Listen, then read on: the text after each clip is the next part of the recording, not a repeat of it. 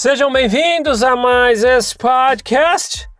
É, pessoal, é, eu vi uma. Todo mundo estava mandando, na verdade, né, hoje, uma notícia a respeito de que a igreja mormon, né, na verdade saiu no 60 Minutes, tá no, no canal do YouTube oficial, né, do, daquele programa dos Estados Unidos, tal, que fala sobre notícias. E, e tem essa informação que eu acabei achando em outro canal também, canal que eu falo um outro veículo né, de, de informação, no The Guardian, né? Vi em outros jornais também, né, outros, o, é, outros veículos bem conceituados aí da mídia internacional. E aqui tá falando que essa notícia é de um dia atrás, assim como a reportagem do 60 Minute também falando. A gente vai falar um pouquinho sobre isso hoje. Eu vou deixar no YouTube, se você está pelas plataformas de, de, podcast, só queria dar uma notícia também que além do Google Podcast, Spotify e Apple Podcast, a gente também está no Deezer e mais um monte de plataformas. Né? A gente está atingindo quase, é, é, não vou falar todas, né? Mas a, as principais, é, é, é, os principais veículos de podcasts a gente está a gente está inserido, uma uma ova, tá? Então se vocês estão ouvindo por essas plataformas de podcast, vá até o YouTube, que na descrição eu vou deixar o link para você ver é, a reportagem do 60 Minutes, do que a gente vai falar aqui hoje. E também é, é a matéria do The Guardian que eu estou lendo aqui, tá? É o seguinte, né? Tá falando sobre Igreja Mormon, tem 100 bilhões em fundo, de, em fundo clandestino, diz um denunciante. Isso é o que, gente, que está na matéria do The Guardian, tá? Então vamos lá. Olha o que diz aqui, ó. É, estou lendo essa do The Guardian. Se você quiser ver do 60 Minutes, também vai estar na descrição aí do YouTube.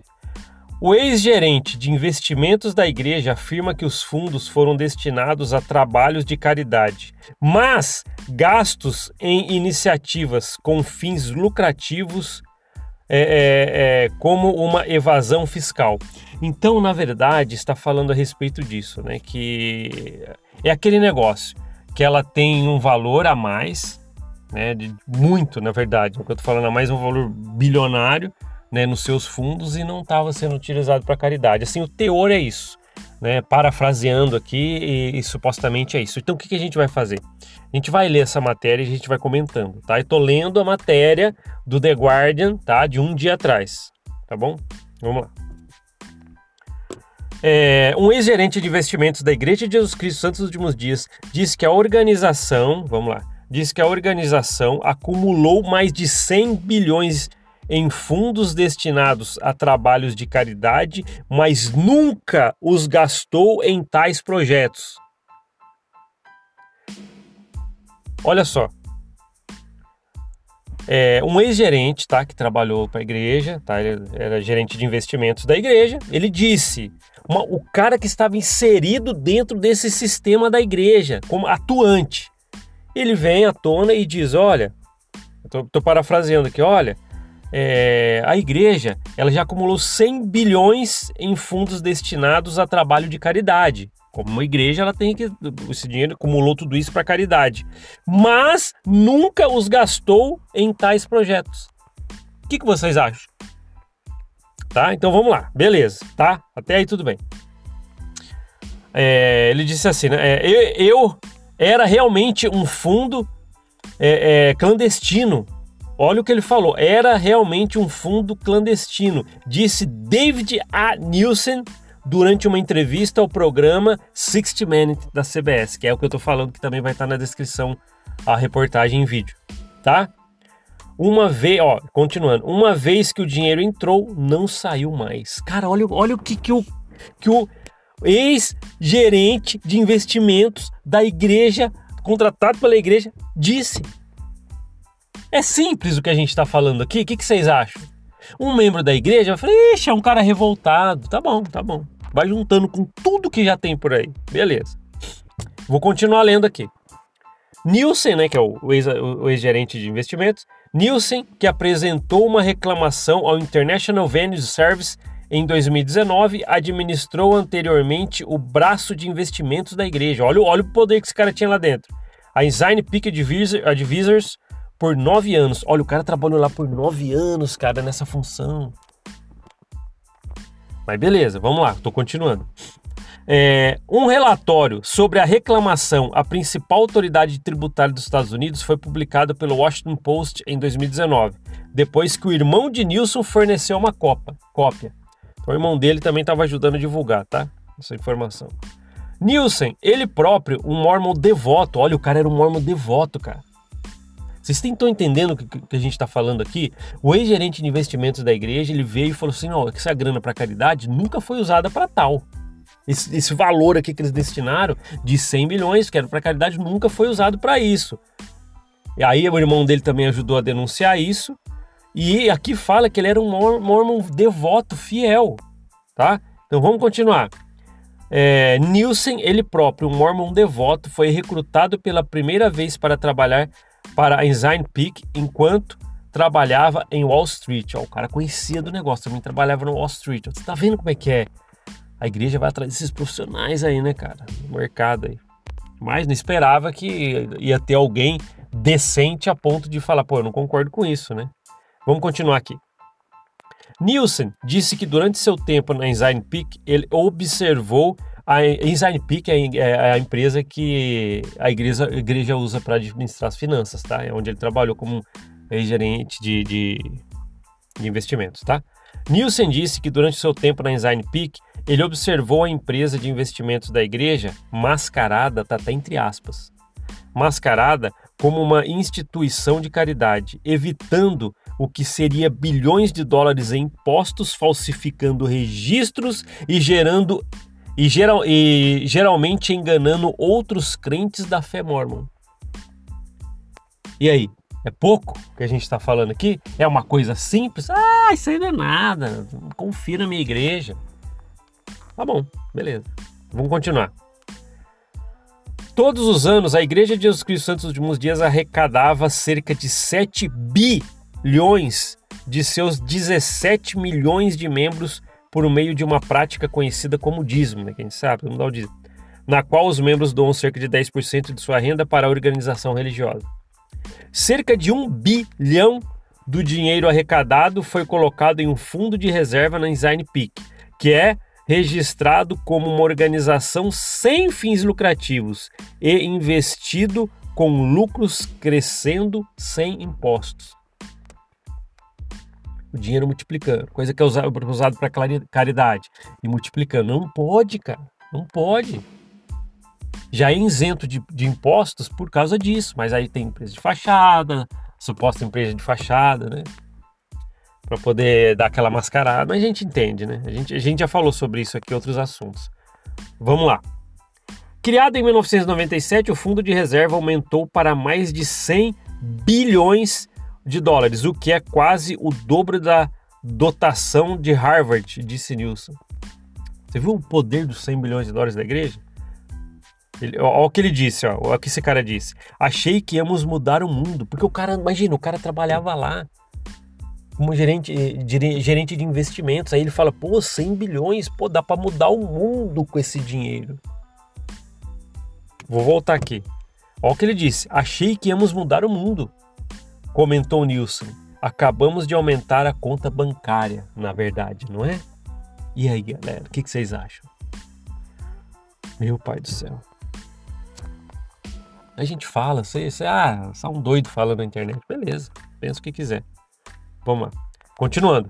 Os registros mostram que o dinheiro do fundo de reserva da igreja foi usado para apoiar iniciativas com fins lucrativos, incluindo um shopping de Salt Lake City construído em um terreno da igreja e uma seguradora de propriedade da igreja. Nielsen renunciou em 2019. Olha, esse cara, esse ex-gerente de investimento que veio com essa com essas informações, ele renunciou a esse cargo em 2019, depois que um site chamado Mormon Leaks vinculou os, os membros da igreja a empresas de fachada que detinham bilhões de dólares em ações e títulos, ativos que na verdade eram controlados pela Design Peak da igreja. Empresas de fachada. Tá aqui na matéria, não sou eu falando, não, é o cara do Marmol falando, não sou não, é o, é o que tá na, na matéria, que você vai ver na descrição. Vamos lá. Após a sua renúncia, Nielsen, né, que ele falou, não quero mais ser gerente é, é, é, de investimento aqui não. Pô, não, não, concordo com os 100 bilhões que era para caridade não tá indo. Tá, na verdade, lucrando. Aí ele falou, ó, após a sua... É, fala, continua na matéria, né?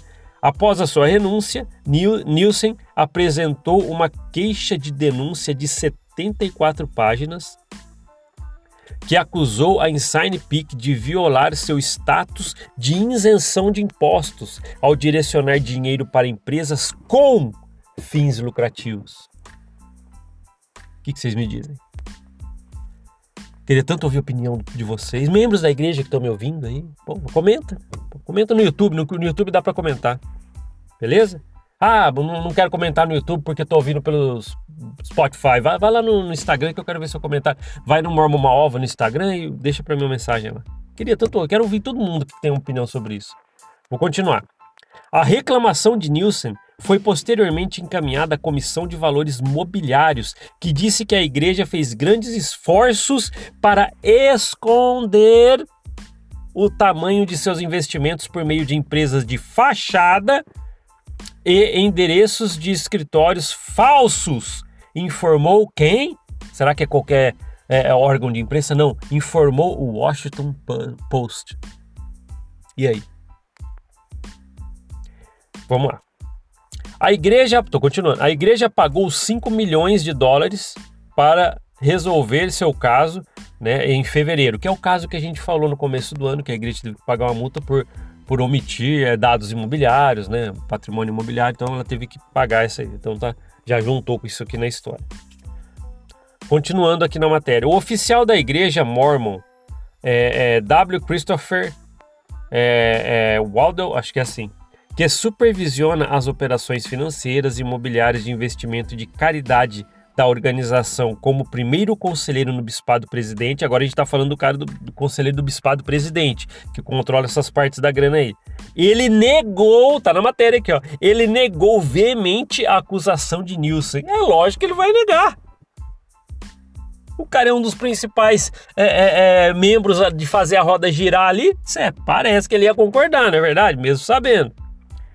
Olha o que ele diz totalmente errado, disse o Eldo, que é o conselheiro do vice-presidente, é, é, acrescentando que Ensign Peak agia como o tesouro da igreja e fornecia recursos para sua operação. Tipo assim, o que, que ele quis dizer? Isso aí tá até na matéria do 60 Minutes. É, o conselheiro do bispado presidente, já passando pano, né? Ele falou assim, olha aqui, não, é tudo totalmente errado o que o Nielsen lá, que levou à tona. Não, na verdade a gente tem só os valores ali para fazer, para pagar os custos da operação da igreja. É, 100 bilhões, que é o que o Nielsen quando viu, ele falou: "Nossa, vamos mudar o mundo com isso, cara". Mas não, ele viu que era que era para para lucro, empresa de fachada, né? Continuando, a entrevista de Nielsen com o 60 Minutes é uma das primeiras vezes que ele fez comentários públicos sobre, esse, sobre o relatório. É, demos a todos os setores responsáveis, né, que tá, tá siglas aqui, toda a cortesia profissional, disse, disse Nielsen. Isso é muito importante para cair as rachaduras. Então, Nielsen, ele realmente ele foi nos órgãos competentes e, e passou todas as informações, né, como cortesia, né, porque ele sabia, para que seja investigado, sei lá o que vai para tem que ir para frente isso, né? E continua, né, a matéria. Mais especialistas dizem que a probabilidade é, é, é de se é, investigar as reivindicações de Nielsen é baixa. Infelizmente, eu sei que é meio assim. Injustiça, né, cara? Aí continua a matéria. O risco político é tão grande que vem com perigo real, disse o ex-funcionário é, é, do departamento aí, né, já agora, é Phil Hackney, tá o nome do cara. Durante o segmento é, é, do 60 Minutes, ele falou assim: ao mesmo tempo, há um risco real para o Estado de Direito se não entrarem e aplicar essas regras. Então, na verdade, pessoal, é, eu, eu, quando eu vi a matéria do Six Minutes em vídeo, que vocês podem ver, é que eu tô lendo né, no podcast que não dá pra passar o vídeo. E aí eu acabei pegando essa matéria do The Guardian. Mas quando eu vi isso aqui, eu falei, caramba, mais uma, né? É uma coisa de um dia atrás, tá? Não sei quando você tá vendo aqui, né? Mas eu, eu tô gravando aqui no dia 16, e essa matéria que eu tô lendo é de um dia atrás do The Guardian, assim como no 60 Minutes também. E outros veículos aí, se procurar no Google essa matéria, você acha um monte de lugar. Talvez vai ter muito inglês, tá? Eu tô vendo inglês aqui também traduzindo. Eu acho que com dinheiro a igreja ela, ela é bem esperta. Ela é bem espertinha com isso. Ela faz de tudo, tudo para poder manter o, a, a, sua grana. A ponto do conselheiro do bispado presidente, que é o que toma um, conta dessa parte da grana toda, é, caridade, na verdade. Não, o cara tá totalmente errado nisso. Pô, cara, o cara foi por nove anos, se eu não me engano, aqui, né, que a gente leu, é, é, gerente de investimentos da igreja, cara, na Design Peak. Aí ele se deparou quando ele chegou lá: olha, 100 bilhões de dólares aqui no fundo de, de caridade. Aí ele falou: pô, agora eu vou mudar o mundo, olha esse valor, pô, dá para acabar com um monte de problema no mundo. Aí de repente ele foi a fundo trabalhando lá e ele viu que não, na verdade, era, é, é estava distribuindo empresas de fachada, não ia para caridade como era para ir. Tanto é que ele até utilizou o termo que não foi mesmo, né?